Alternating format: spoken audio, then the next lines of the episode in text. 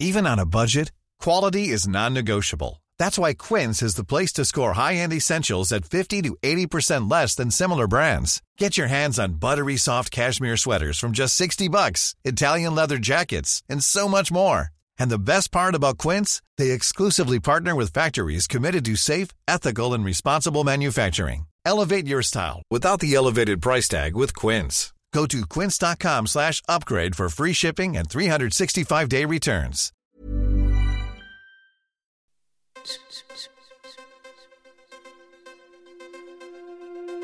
Tsugi.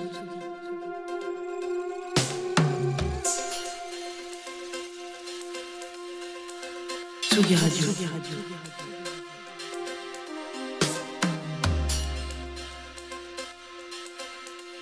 Place des fêtes, Antoine Dabrowski sur la Tsugi Radio. Depuis sa forêt vénéneuse en 2012, l'Escope a ouvert la voie d'une pop élégante et en français, à une époque où beaucoup de ses collègues lui préféraient l'anglais. C'est fou de se dire que 12 ans plus tard, les musiciens qui choisissent l'anglais font presque figure d'exception. S'il n'était pas tout seul, l'Escope aura très certainement contribué à redorer le blason de la langue d'Étienne Dao, et ce n'est pas ici qu'on va s'en plaindre. Auréolé du succès de ce premier single, l'Escope sort un deuxième album en 2016, et puis plus rien.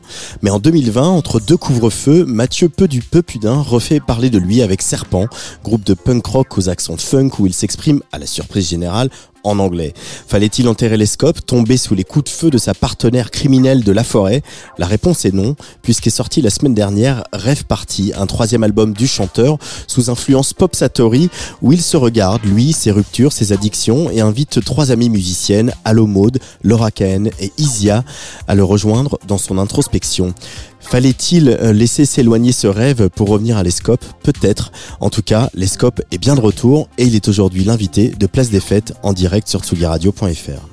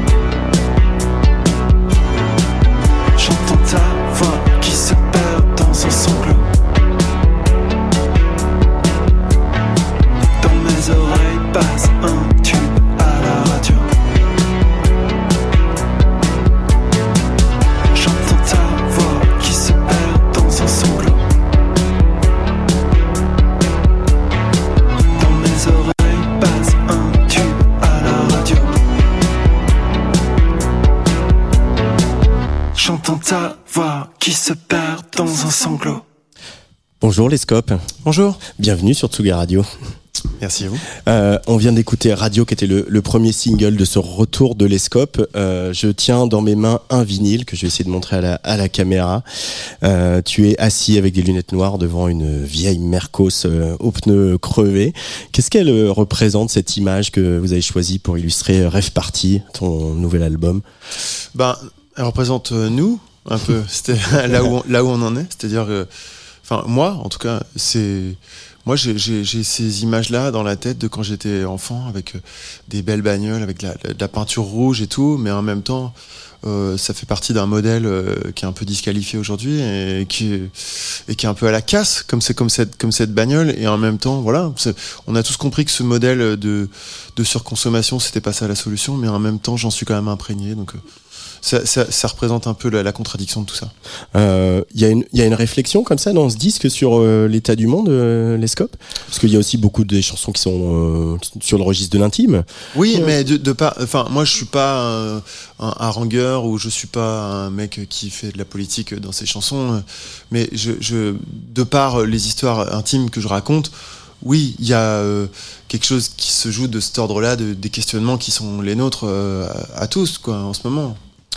Euh, ce premier single qui s'appelle donc Radio, euh, c'est aussi un, un écho à, à, à, ton histoire, ton parcours, en tout cas l'histoire de, de l'Escope, de ton projet solo, et notamment au, à ce tube, euh, La Forêt, qu'on a encore euh, tous en tête. Euh, il y avait besoin de faire ce travail-là, de, de, revenir un peu sur sa propre histoire, pour se regarder un peu en miroir. Euh, ouais, mais les miroirs, euh, c'est intéressant. Je, je, c'est pas le fan de Lewis Carroll que je suis qui, qui va dire le, le contraire. mais euh, je, les miroirs, euh, je trouve ça intéressant. Euh, enfin, parce que le, je trouve que le narcissisme, c'est quelque chose de, de très sous-estimé. je pense que se, re, se regarder, c'est pas si mal. Se regarder pour, pour se questionner. Euh, et puis pour essayer de passer derrière le miroir. essayer de break on through to the other side, comme dirait l'autre. euh, mais ce, quand tu te replonges dans cette, à cette époque-là, il euh, y, y a quand même un petit tourbillon, etc. Comment tu euh, regardes ce qui s'est passé au moment de la forêt et... Ben, moi, c'était euh, vraiment, quand, quand, je dis magique, parce qu'on dit toujours ce mot, il devient un peu galvaudé, mais, mais pour moi, c'était vraiment un moment magique et un morceau magique. Enfin, C'est-à-dire que moi, je, je, suis passé de, de l'état de petit punk galérien. Euh, euh, provincial euh, à tout d'un coup euh, tous les feux passaient au vert pour moi et, c'était formidable. Enfin, tout ce que j'avais fait, tout ce que j'avais j'avais le sentiment que voilà, c'était comme voilà, on tend un arc pendant dix ans et à un moment fou, la flèche part et, et c'était parti et ça s'est fait avec ce morceau. Et, et, après, voilà, il y a eu un, un, un, album qui a suivi. Enfin, il y a eu une belle tournée, il y a eu des beaux moments, des belles dates, etc. Et puis un deuxième album qui a peut-être moins rencontré son public. Et euh, cette chanson, elle raconte aussi ça. Radio, elle raconte aussi le doute, euh, qui est un peu une partie inhérente aussi de la création artistique et de l'écriture. Euh... Alors il y a plein de questions dans cette question-là. Ouais, je, pardon. Je, je, c'est quoi la question? La, la question, c'est comment le doute il intervient dans, dans l'écriture de l'Escope? Mais le doute, euh, il, il, est là parce que parce qu'il y a la foi. J'ai la foi, donc j'ai le doute. Le, le, ça, ça va ensemble. Mais euh, je, je, par rapport à tout ça, enfin après les, les, les, succès des albums, ça va, ça vient, c'est comme ça. Et puis mmh. j'ai eu plus de, de dans ma vie avant avant la forêt j'ai connu des succès encore encore moins bons que, celui du deuxième album. Le deuxième album c'était un album qui m'a été imposé. C'est pas l'album que je voulais faire moi. Donc euh, et bizarrement il a moins bien marché. Donc comme quoi les gens sont pas si cons quoi. Mais il euh, y a quand même de belles choses dessus. Moi il y a des chansons que, je continue de jouer sur scène et que et que j'adore. Mais c'est mais ça m'a pas mis le doute sur mmh. euh, moi, euh, ma valeur et la valeur de mon travail. Et, euh, et cet album-là, il est le fruit de, de tout ça. Il est le fruit de, de, du parcours qui est le mien et, de, et des questionnements qui ont été les miens pendant des années. Et aujourd'hui, je suis très content de cet album et je suis très très épanoui artistiquement et, et le, je suis là ça se passe bien j'ai plein de bons retours sur cet album et je suis, je suis super heureux de tout ça Cet album, donc euh, Rêve Party, qui est le troisième de l'Escope, et entre-temps, il y a eu aussi euh, l'aventure Serpent, euh, qui reviendra sans doute. Hein. Serpent, ça revient toujours, ça fait plusieurs mus.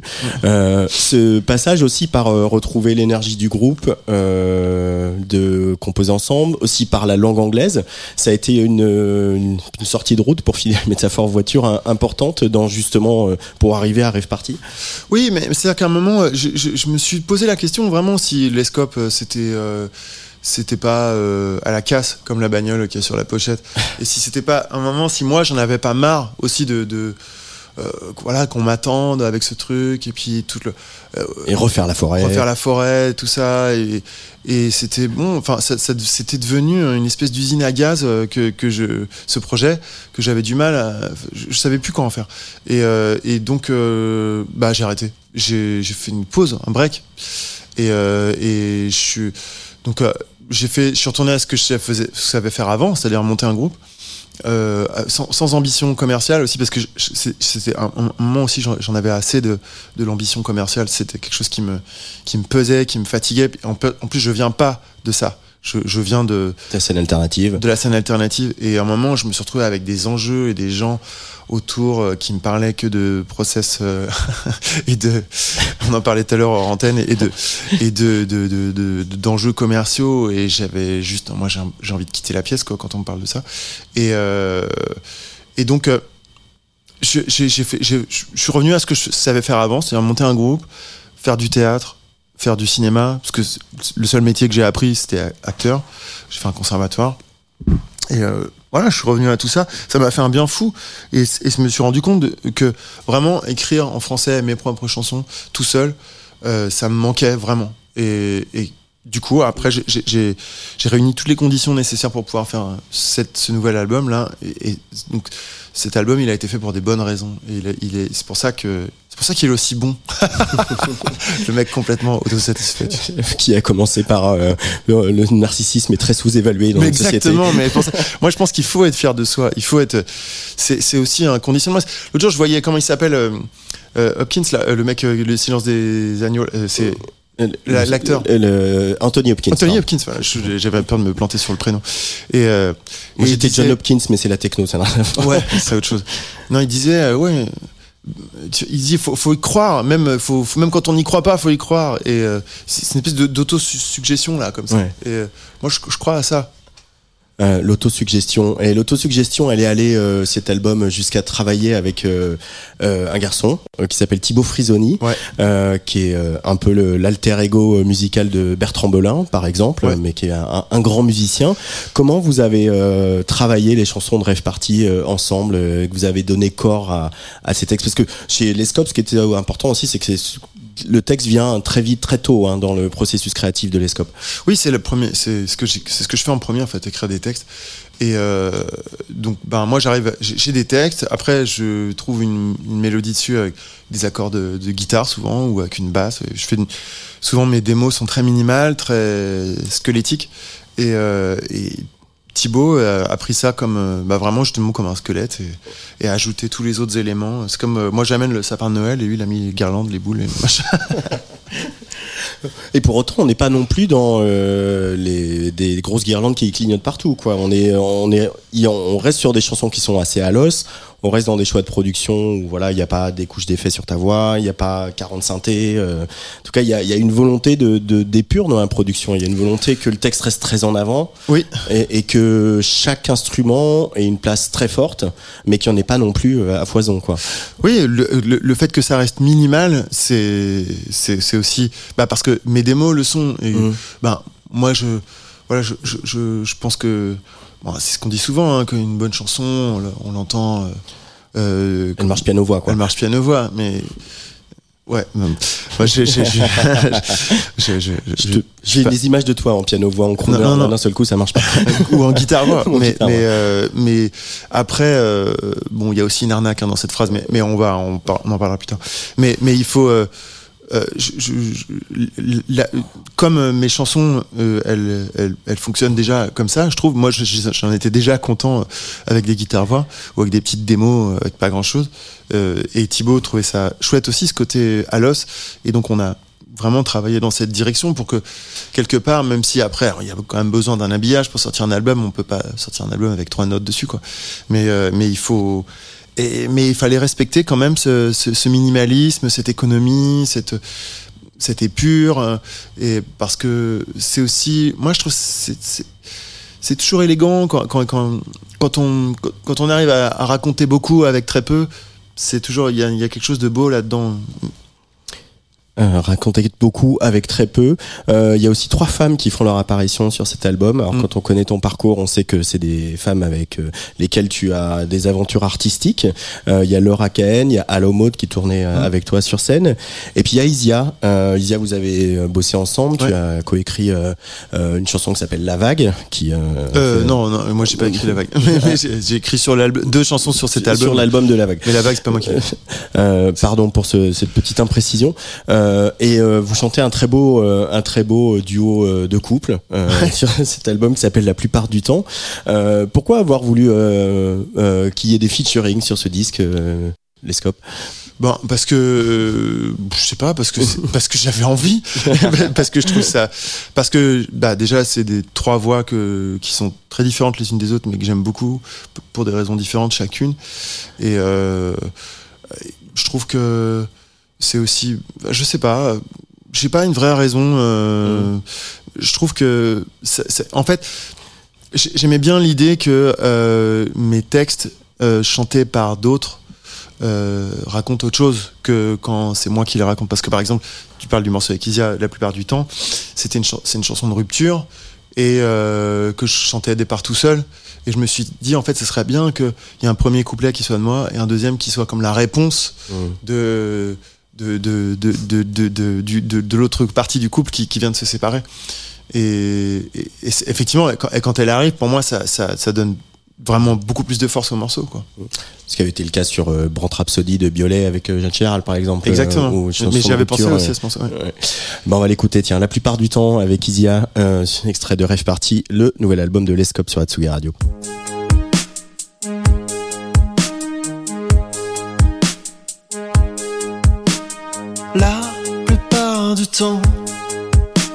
Je ne pense plus à toi. Je ne te m'aime pas autant. Qu'est-ce que tu crois? J'ai brûlé tes vêtements quelque part ici ou là. Et de moins en moins souvent, je me dis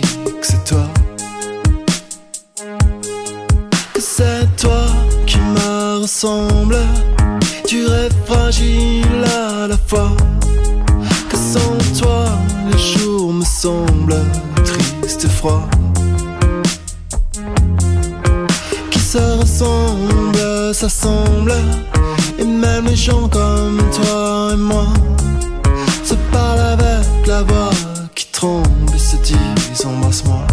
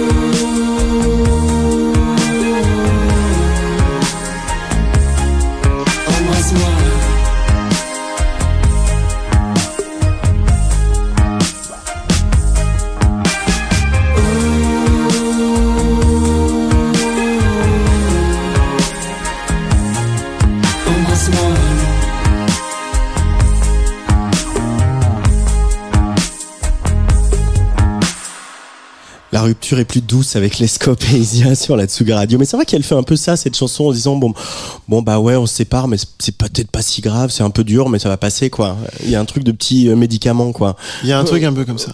Et puis surtout, c'est que oui, il y a aussi une. Oui, malgré tout, un reste de complicité. C'est un peu ça que raconte la chanson. Quoi. Euh, cet album donc qui s'appelle Rêve Party. Euh, Il y a évidemment une, une- un clin d'œil à la rave party qu'on connaît bien ici à Tsuga Radio. Euh, le dance floor, la danse, c'est quoi pour toi les scopes Euh, ben moi déjà j'ai toujours aimé danser et, euh, et je, je trouve que c'est bien j'aime bien aussi quand les chansons euh, font danser parce que effectivement il y a les il y a les DJ il y a les les tunnels d'électro comme ça euh, euh, sans parole et qui j'adore aussi mais j'ai- j'aime bien quand quand il y a des ouais, souvent euh, mes chansons préférées c'est des chansons qui font danser quoi et euh, et puis en plus comme euh, bah, mes textes, on va pas se mentir, ils sont pas très rigolos quand même. Si, si, s'ils peuvent un, un peu faire, euh, faire gigoter euh, sur, sur un dance floor, c'est, pas mal quoi. Parce que ça fait passer un peu la pilule quand même. Bon, C'est euh, euh, Dao qui l'a un peu théorisé ça aussi, euh, Ouais. notamment sur Pop Satori, qu'on entend un peu beaucoup, pas mal dans, dans ce disque aussi. Ça, Ouais, j'ai, ouais. j'ai beaucoup pensé à Pop Satori en l'écoutant, ouais. mais Dao il a toujours dit quoi, la, la danse au bord du gouffre, il y a ce côté-là quoi. Ouais, ouais. Ouais, mais au bord du goût. Enfin, c'est aussi une, une manière de, de, de- une transcendance là-dedans. Enfin, de, dans la danse, il y a, d'ailleurs, danse fait partie du mot transcendance. Et euh, il il y a- je, pense qu'il y a quelque chose de, il faut être un, il faut, moi je pense qu'il faut être vaillant. Enfin, tu vois, on- ça rejoint un peu ce qu'on disait tout à l'heure euh, sur le fait de croire, d'avoir la foi, enfin de, de, croire en soi, de croire en ce qu'on fait. Et je pense que la danse, ça- danser, ça aide à être vaillant. Danser, ça aide à être vaillant. Et le côté, si on le, le titre, si on le lit comme rêve par- à la française, rêve parti. Mm. euh, Est-ce que aujourd'hui, à ton âge, avec le troisième album de l'Escope, euh, l'aventure serpent, etc., est-ce que le rêve il est parti? Est-ce que c'est un album de lucidité aussi? C'est ça que ça veut dire? Ouais, mais c'est dans le bon sens du terme, parce qu'on me pose souvent la question de savoir si c'est dans le sens mélancolique euh, ou dans le sens positif, mais un peu les deux, mais, mais surtout dans le sens positif, dans le sens où à un moment, bah, c'est bien de, c'est bien de rêver. Et moi, je suis vraiment défenseur de, de, de ça. Mais, euh, mais il faut aussi, euh, à un moment, étreindre le réel. Et c'est une bonne chose. Euh, le disque il s'ouvre par un morceau qui s'appelle Les Garçons, euh, qui est un morceau pour lequel j'ai une vraie grande tendresse. Et euh, on voit aussi ton, enfin, je- euh, tu dis euh, dans le texte qui accompagne la- l'album que il y a une référence notamment à un recueil de nouvelles de Pasolini qui s'appelle Les Anges distraits. Mm. Mais euh, on sait aussi quand on te connaît que tu as une fascination pour Genet, pour Burroughs, etc. Euh, ce rapport que ces auteurs-là ont, ont à l'adolescence chez les garçons, c'est un peu ça qui, que tu as voulu inscrire en filigrane dans, dans ce morceau? Ouais, complètement. Et puis c'est aussi euh, c'est euh, une fascination euh, que, chez Genet, chez Burroughs, chez Pasolini, chez beaucoup de, gens comme ça. Là, il y a, y a aussi une fascination pour les pour les voyous et pour les pour les gros durs. Et euh, et je crois que j'ai ça aussi hein, en commun avec eux. Enfin, j'ai- j'ai- moi, j'en suis pas un. Je suis pas. Jamais été un gros dur. J'ai jamais été un voyou. Mais j'ai eu des amis qui étaient.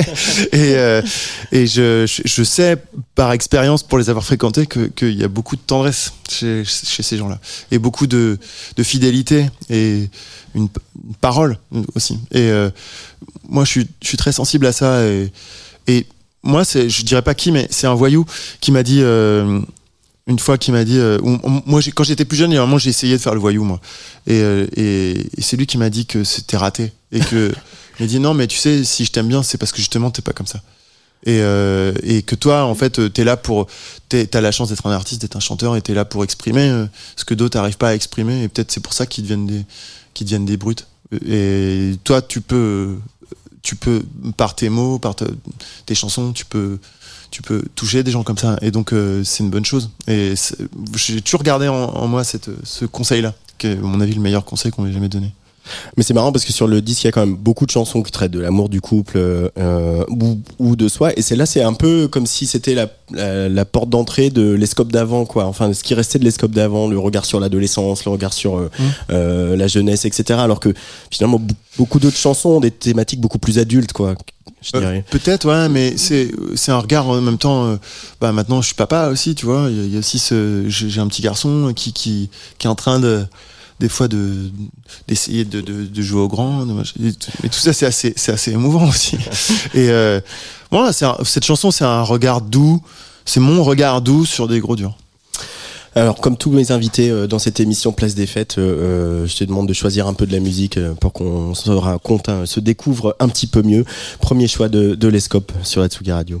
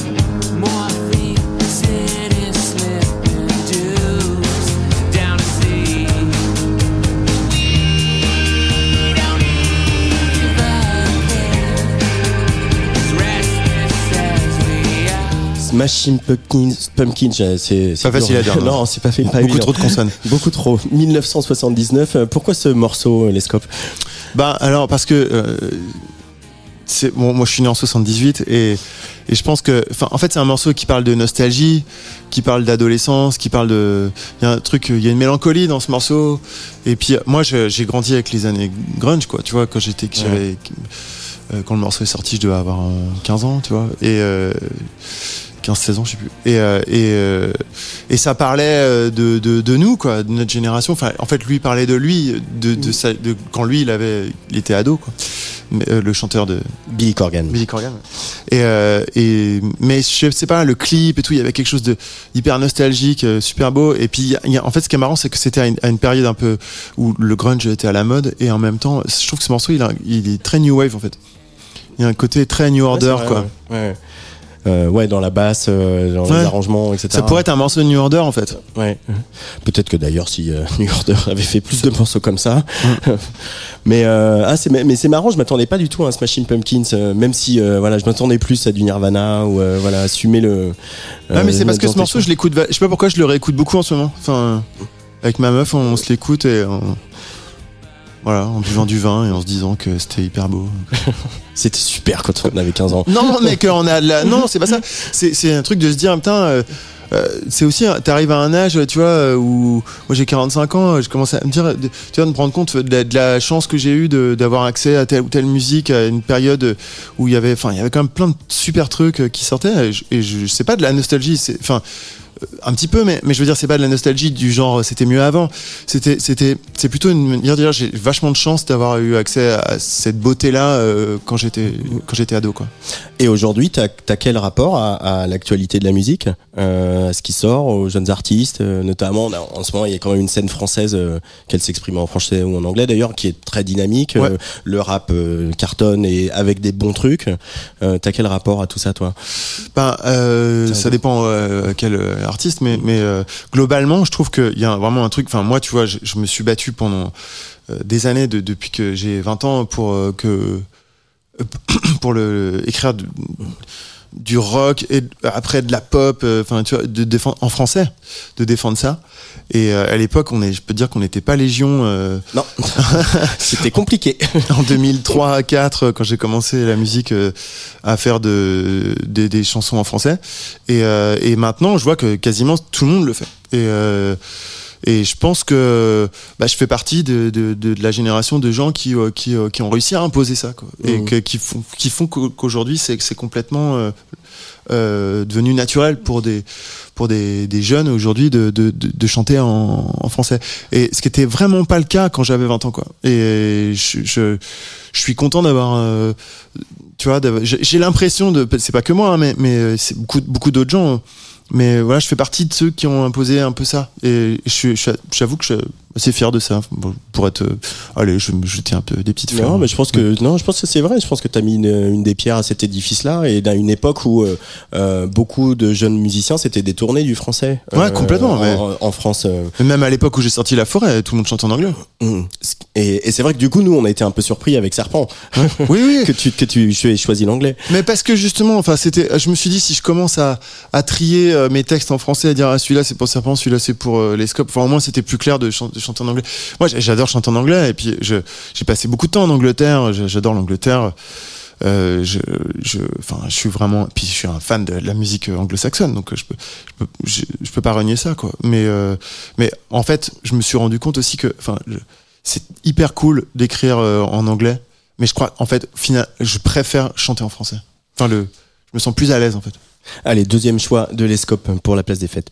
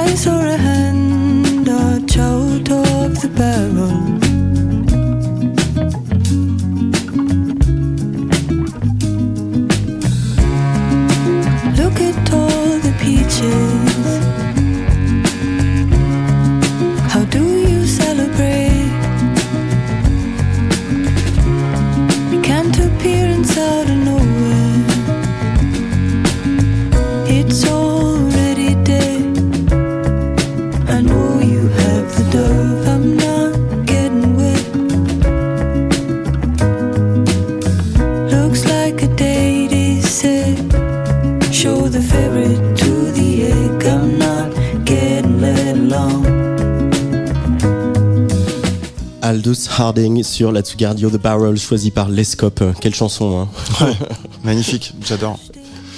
Ouais, j'adore. Et puis c'est, enfin le, pour moi c'est comme si c'était que des points d'interrogation euh, mis en musique. euh, Aldous Harding. Il y, a un- il y a un truc où on, je sais pas, c'est tout est mystérieux pour moi. Dans, dans... Ces suites d'accords, elles sont assez mystérieuses et le et le et le personnage, elle, sa façon de, de bouger, d'interpréter, très étrange et ses textes sont hyper étranges. Enfin, tout est étrange. Euh, Et à la fois, il y a une espèce de de- d'évidente simplicité dans, Oui. dans ce morceau qui, genre, bah oui, t'as l'impression qu'il a toujours existé le morceau, quoi. Oui, oui, complètement. Tu as l'impression que tu l'as, tu l'as toujours connu. Allez, euh, leur tourne, on va écouter ton, ton troisième choix qui est encore en anglais. Ziggy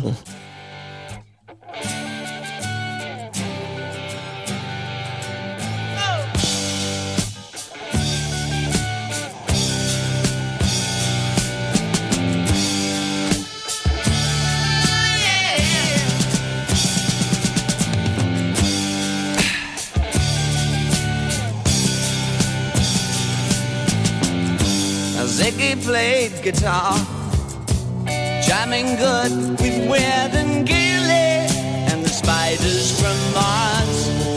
He played it left hand, but made it too far. Became the special man. Oh, then we were Ziggy's band.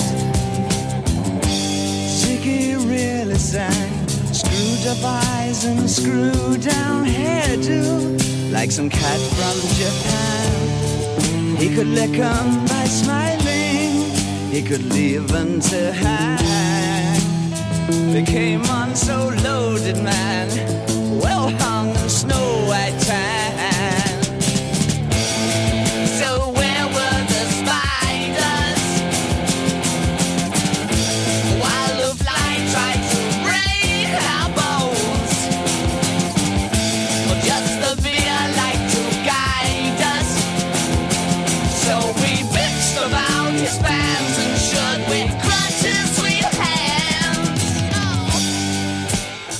Que dire sur Ziggy Stardust, les scopes, euh, c'est un peu la chanson parfaite. Hein, Ah euh, ouais, ouais. Ah, j'adore. tu, tu faisais du air guitar là. Ah ouais, j'adore. Mais... Parce que j'écoutais au casque là. Tu sais, t'as la guitare de Mick Ronson à gauche là, Ouais. et, euh, et c'est, enfin, si j'ai pas inversé mon casque en tout cas, enfin, en tout cas, elle est d'un côté. Et euh, et je, bah non, mais c'est génial. Enfin, parce que là pour, le coup, c'est vraiment aussi un, il y a un alter ego sur cet album. C'est Bowie et Mick Ronson quoi. Le le c'est enfin, cet album il est magnifique quoi je trouve. C'est c'est le punk avant l'heure euh, c'est le punk 4 ans avant quoi. Euh, 5 ans avant. Et pourtant, c'est en pleine vague glam.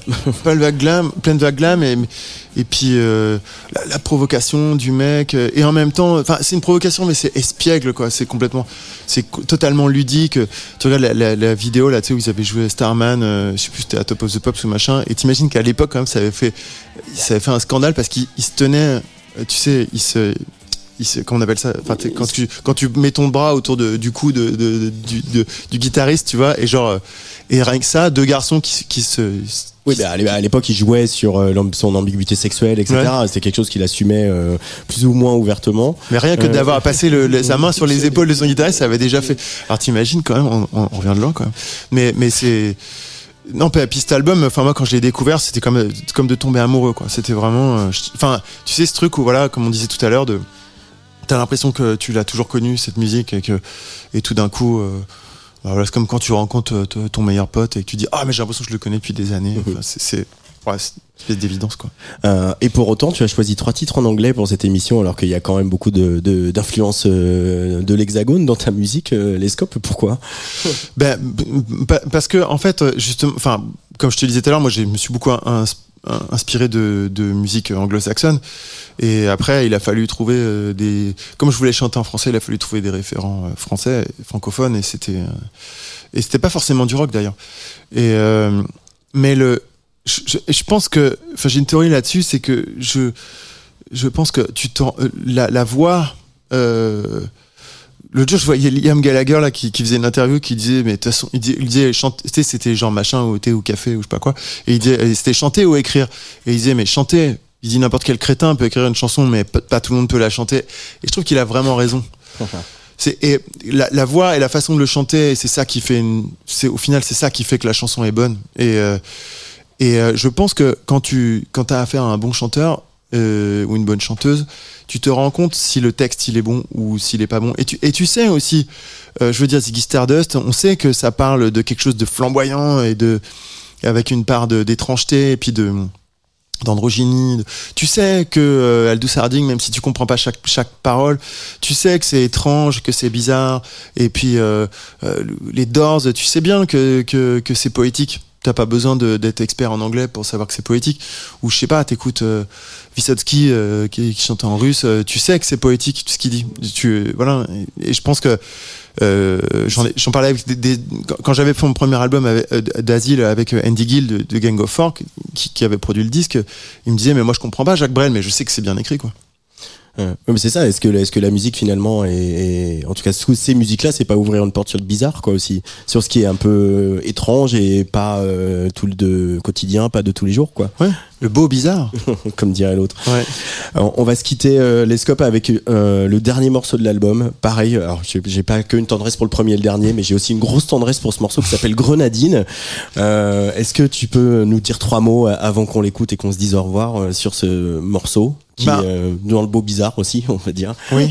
C'est un morceau de séparation aussi, et c'est un morceau d'adieu, euh, et qui qui fait un parallèle aussi avec le l'adieu euh, à certains produits.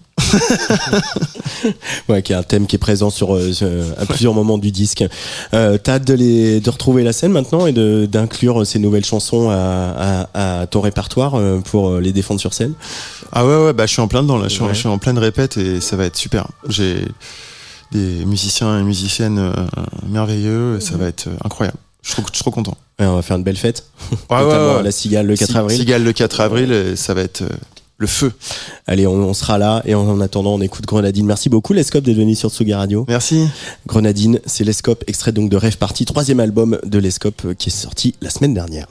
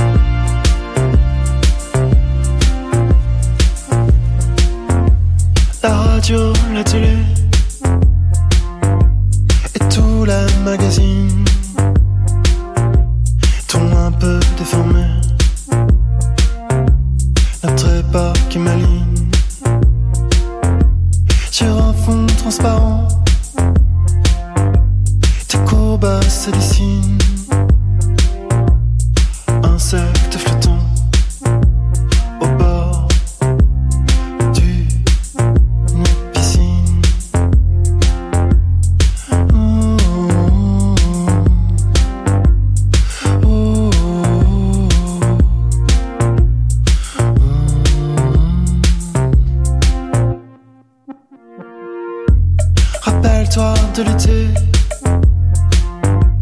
Où un jour ma divine nos destins sont mêlés. Ont planté leurs racines. Comme un poison violent, comme un trait d'héroïne,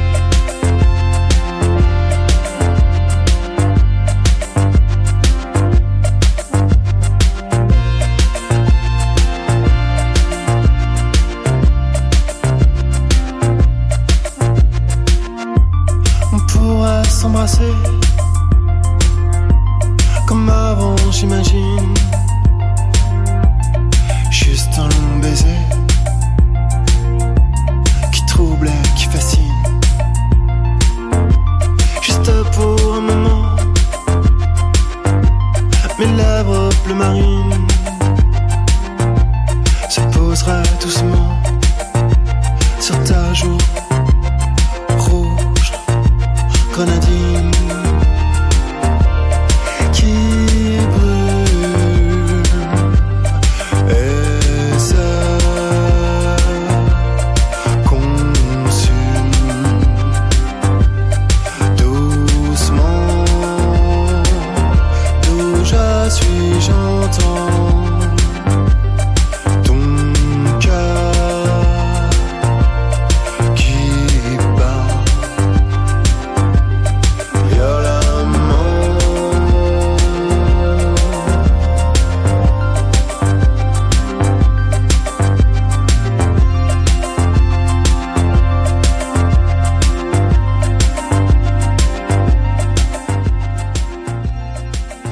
Les Scopes sur le player de la Tsuki Radio et les Scopes est en tournée avec cet album Rêve Party sera le 1er mars à Angoulême avec Isaac Délusion mais également euh, à Savigny-le-Temple, à la Paloma à Nîmes, à Villeurbanne, à Niort, à Bordeaux, Toulouse, etc., etc. Il y a beaucoup beaucoup de dates pour aller voir les Scopes un petit peu partout en France et donc le 4 avril à La Cigale à Paris. Je ne sais pas si les Scopes est dans les favoris de Jean Fromageau, on va lui poser la question.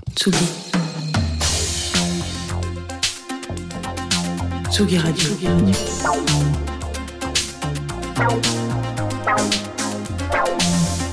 Ça part en fave.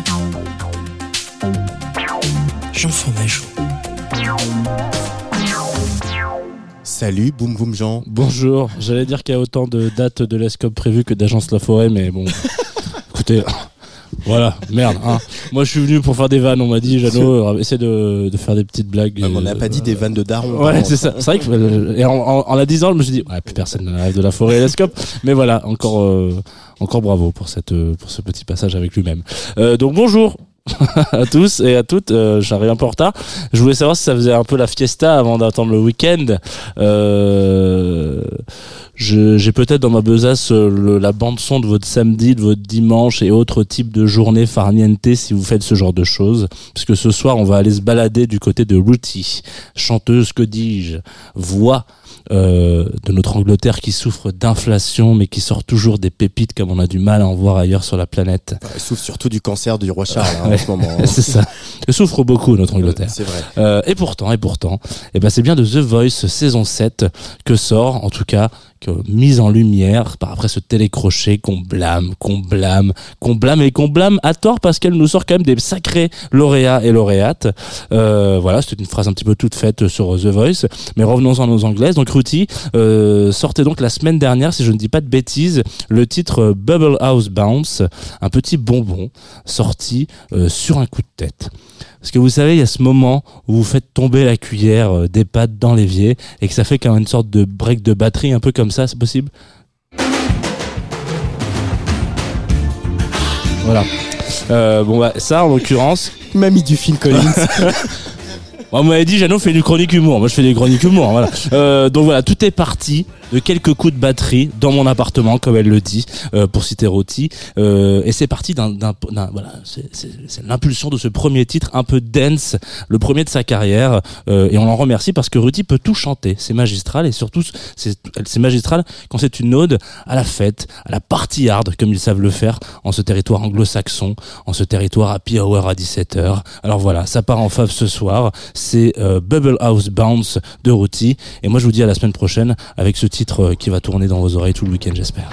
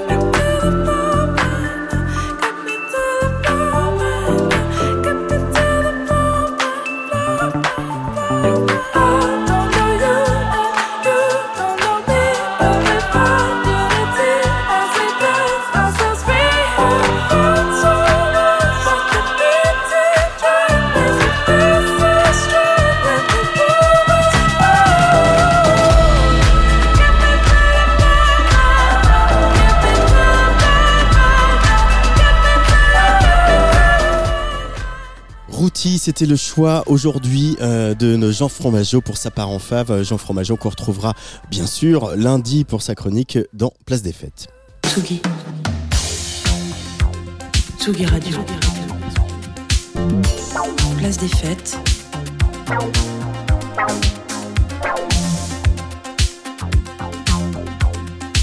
Les chroniques de Tsugi Radio. Talking shit for the hell of it.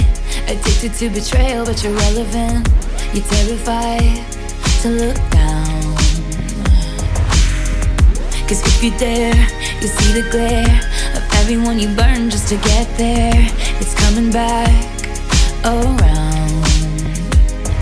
And I keep my side of the street clean.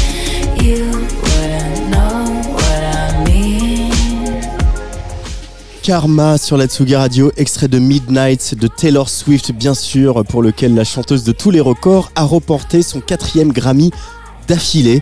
Pas une journée ne se passe sans qu'on parle d'elle. Et aujourd'hui, Lola Avril, notre docteur en sciences politiques, a donc décidé de nous décortiquer les rapports entre Taylor Swift, la politique, car euh, oui, c'est bien d'elle dont il s'agit, tout le monde l'aura reconnu. Et il va être question d'elle beaucoup dans cette chronique, ma chère Lola, bonjour. Et oui, bonjour Antoine. Depuis quelques mois, Taylor Swift défraie la chronique. D'abord, évidemment, c'est son Eras Tour, sa tournée mondiale qui a battu tous les records et qui en fait l'artiste la plus écoutée sur les plateformes. Chaque concert a eu son lot de nouvelles étonnantes, à l'image de la stature exceptionnelle de l'artiste. Alors en juillet 2023 à Seattle, les sismomètres ont enregistré des vibrations d'une magnitude de 2,3 sur l'échelle de Richter. Alors de là à dire que les fans ont provoqué un séisme, ce serait vraiment exagéré, mais en tout cas, ils et elles ont réussi à faire un peu trembler la Terre en surface.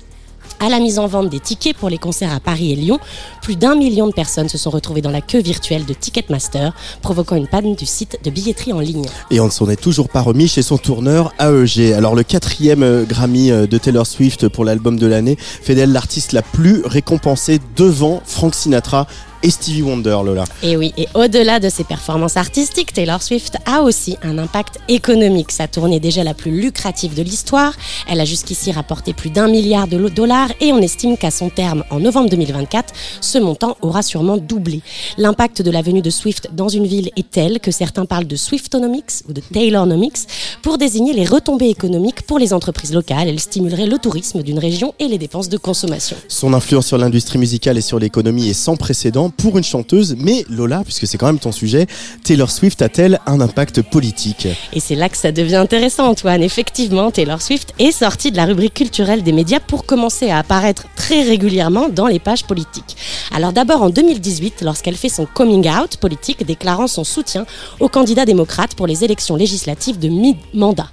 Et puis via, c'était via un post Instagram. Et puis ensuite, ensuite, elle a soutenu Joe Biden en 2020.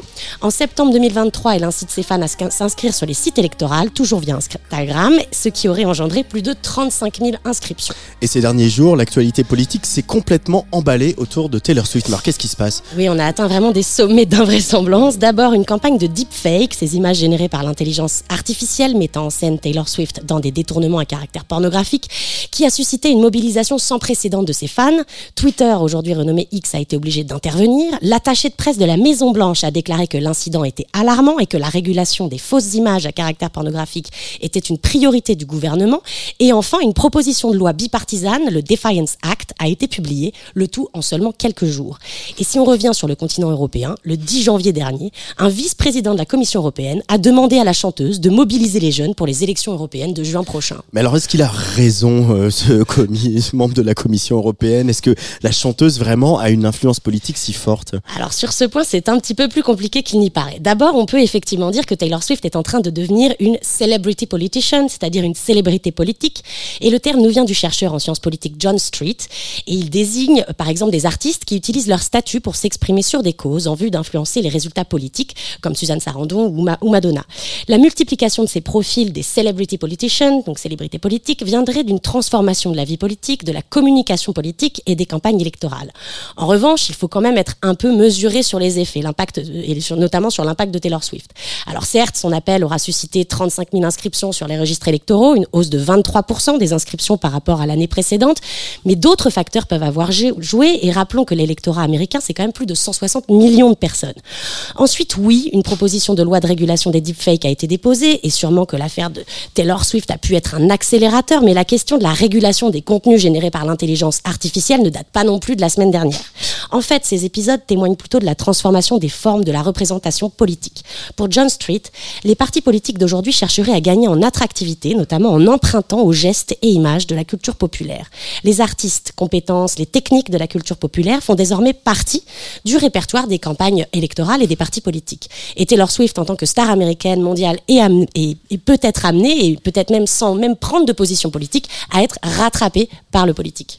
Eh bien, elle l'aura bien cherché parce que on se souvient quand même que euh, y a bien longtemps, quand elle était encore avec Calvin Harris, euh, euh, elle avait réussi à faire augmenter les revenus distribués par les plateformes et notamment Spotify euh, aux artistes en retirant, enfin en tout cas en menaçant de retirer tout son catalogue euh, de Spotify. Les anecdotes sont légion. Il y a aussi le fait qu'elle ait fait réenregistrer tous ses albums euh, parce que suite à un conflit avec sa précédente maison de disques euh, qui n'ont pas voulu lui rendre les masters, et ben c'est pas grave. Elle a tout réenregistré et elle en a les moyens. Merci beaucoup Lola. Merci, on, Antoine. on se retrouve le mois prochain. Faut imaginer que le disque n'existe pas, on peut pas. La frontière entre le public et le musicien était pas du tout la même. Comment ça sonne exactement? Est-ce qu'une idée elle est bonne? Si euh, elle est bien. Quand je l'écoute, euh, j'ai l'impression que je suis plongé dedans pendant une sorte de temps euh, infini. demande euh, à l'auditeur de tendre l'oreille. Il n'y avait pas les salles de concert comme euh, C'est aussi un monde dans lequel la seule musique qui existe, c'est celle qui a été faite pas en fait. que de vouloir être. et il se, il se place dans la continuité de l'œuvre. Il n'y a pas cette question de, de trahir ou de respecter l'œuvre en fait. Phonographie, volume 1, le podcast. Avec Robin Faro. Musicien classique, Je superpose. compositeur de musique électronique, Zoé Wichaer, musicologue, Leonardo Ortega. Jérémy Arcache, compositeur et directeur musicaux de l'ensemble Code. Euh, monsieur, mon nom est Marin Marais. Mon père exerce la profession de cordonnier. Je veux devenir un violiste célèbre. Monsieur Mogard m'a fait travailler durant six mois et il m'a jugé si bon joueur de viol qu'il m'a enjoint de venir vous voir en vous donnant cette lettre. Tu te joues, c'est tout. Tu improvises sur l'air des folies.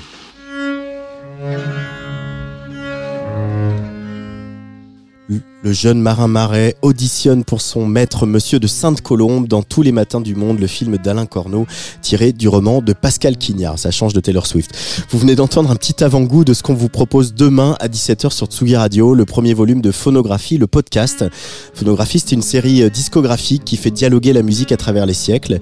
Retour donc euh, demain sur Tsugi Radio sur la création du volume 1 de ces phonographies, avec euh, au micro la musicologue Zoé Wichaer, le violiste Robin Faro, Superpose, et bien sûr Leonardo Ortega et Jérémy Arcache de l'ensemble Code qui sont vraiment euh, à l'origine de ce projet. Et tous ensemble, ils reviendront sur leur travail autour du prélude en arpègement du compositeur baroque, gambiste, Marin Marais. Lundi, dans Place des Fêtes à 18h, autre petit événement, nous recevrons Hugo Bardin, alias Paloma, gagnante de la première édition de Drag Race France, euh, dont le spectacle Paloma au pluriel tourne un, petit- un petit peu partout en ce moment, notamment Folie Bergère les 10 et 11 avril. Dans quelques minutes sur Tsugi Radio, ce sera Forever DNB, le collectif d'Elisa do Brasil pour une heure et demie de grosses basses comme on les aime. Mais d'abord, pour se dire au revoir, voilà 4 minutes 22 de pur ravissement, signé Beth Gibbons, la voix de Portishead. Ça sortira au mois de mai et ce sera son premier album solo, figurez-vous. Floating on a Moment s'appelle cette chanson, c'est tout ce que je vous souhaite. Flotter, allez bisous.